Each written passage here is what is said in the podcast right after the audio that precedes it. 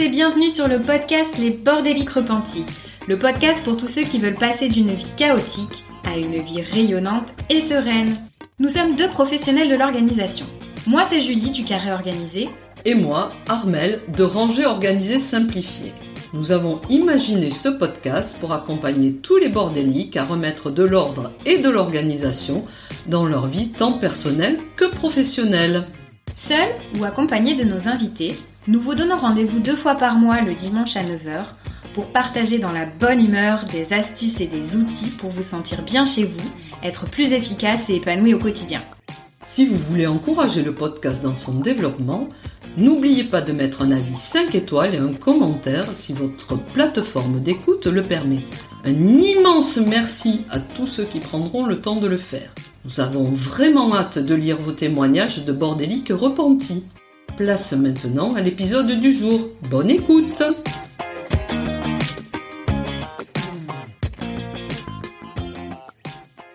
Bonjour cher bordélique repenti.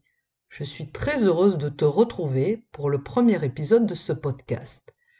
Je te propose de voir le rangement non comme une corvée, mais comme une étape vers plus de sérénité et de bien-être. Un intérieur encombré et en désordre génère stress, fatigue, perte de temps, dévalorisation de l'image de soi, dispute. Valérie Guillard, maître de conférences en marketing à l'Université de Paris-Dauphine, mène des travaux sur le comportement du consommateur. Elle est l'auteur de plusieurs ouvrages dont La boulimie d'objets, paru en 2014. Elle a fait le constat que nos intérieurs contiennent trois fois plus d'objets que dans les années 1960. L'ADEME, lors de son opération Oser changer, menée en 2021, a constaté qu'un foyer français possède en moyenne 99 équipements électriques et électroniques et 2,5 tonnes d'objets. Lors de cette opération menée chez 21 foyers test avec l'aide de six Home Organizer, il a été constaté qu'un objet sur cinq était stocké pour rien, que 30% de la place a été gagnée dans le logement après avoir fait le tri de ce qui n'est plus utilisé, et que 300 objets ont été triés pour être donnés, vendus et recyclés. Tu peux facilement comprendre que tu n'es pas la seule à avoir une maison encombrée et en désordre.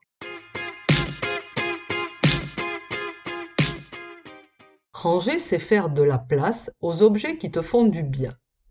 Tout rangement commence par un grand tri, car le bazar ne se range pas, il s'élimine.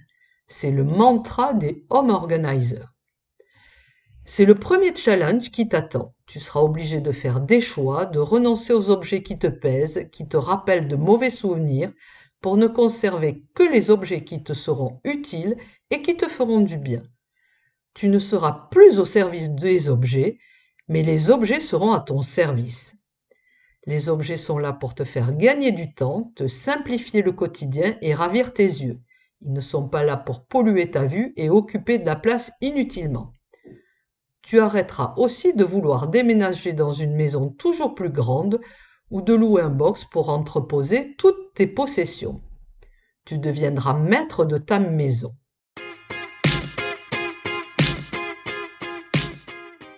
Ranger, c'est améliorer ton organisation. As-tu réfléchi à tout le temps que tu perds à chercher sans arrêt des objets? Tu pourrais utiliser ce temps pour des activités nettement plus enrichissantes. Si ton intérieur était rangé, tu ne passerais pas dix minutes le matin à chercher tes lunettes, tes clés ou ton chargeur de portable, et tu éviterais ainsi de crier Vite, Jules, on va être en retard à l'école. Tu deviendras maître de ton temps.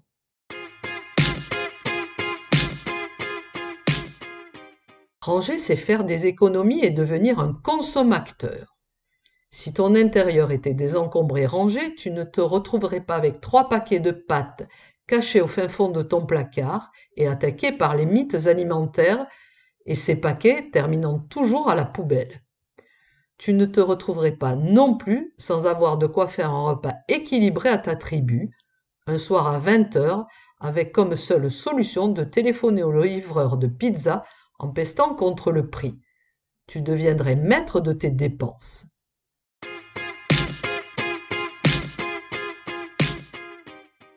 Ranger, c'est alléger ta charge mentale, car chaque membre de la famille sait où se trouve ce dont il a besoin et oublie sa phrase fétiche. Maman, où sont mes chaussettes? Maman, j'ai perdu mes stylos et mes cahiers. Ranger rend autonomes les enfants et les conjoints. Ranger, c'est davantage de sérénité, car tu n'auras plus ce charmant hamster qui tourne dans ta tête et qui te rappelle, par exemple, tout ce que tu dois penser à faire avant de partir en vacances. Tu deviendras maître de ton esprit et tu pourras déléguer à ta tribu.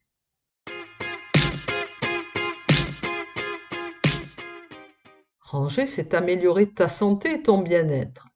Un intérieur désencombré et rangé est tellement plus facile à entretenir. Fini la poussière, les moisissures avec leur cortège d'allergies, les objets à déplacer. Fini aussi les week-ends entiers où tu t'épuises à ranger et à faire le ménage. Cela te permettra aussi de libérer du temps pour faire des activités qui te font du bien, comme par exemple aller, à ta séance de pilates ou de yoga. Ranger est aussi un formidable outil de développement personnel. En désencombrant ta maison, tu vas découvrir que tu es capable d'accomplir un projet difficile et cela va te donner confiance en toi. Tu vas ressentir un élan incroyable et cela va te donner de l'énergie pour entreprendre tout ce qui te tient à cœur. Tu deviendras maître de ta santé et de ta vie.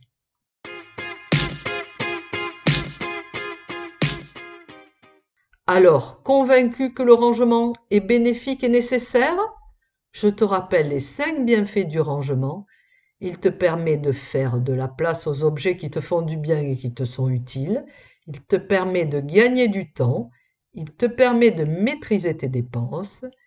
Il te permet d'alléger ta charge mentale, mais aussi d'améliorer ta santé et ton bien-être. Bravo tu as fait le premier pas en écoutant et en t'abonnant à ce podcast. Maintenant, nous te proposons de passer à l'action.